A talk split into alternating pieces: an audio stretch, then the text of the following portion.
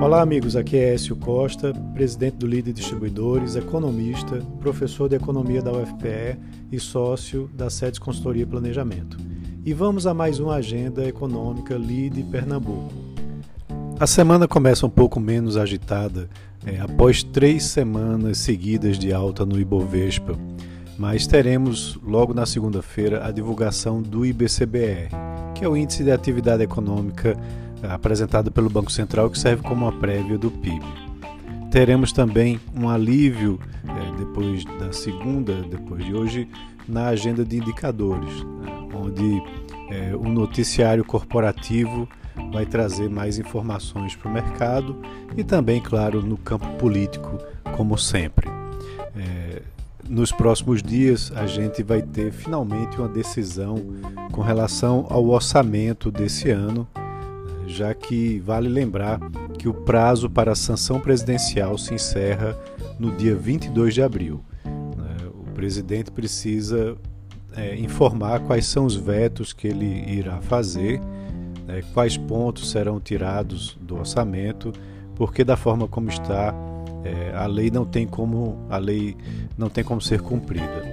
É, também temos aí o início dos trabalhos da CPI da Covid, né, que deve ter o seu escopo inicial ampliado, apurando também ações não só do governo federal, como também os repasses aos entes federativos. É claro que sem invadir a competência das assembleias legislativas estaduais. É, também teremos, ah, vale lembrar que na quarta-feira, a B3, a, a bolsa ficar, ficará fechada por conta do feriado Tiradentes, mas lá nos Estados Unidos continuará aberta, então a gente vai acompanhar as ADRs lá em Wall Street.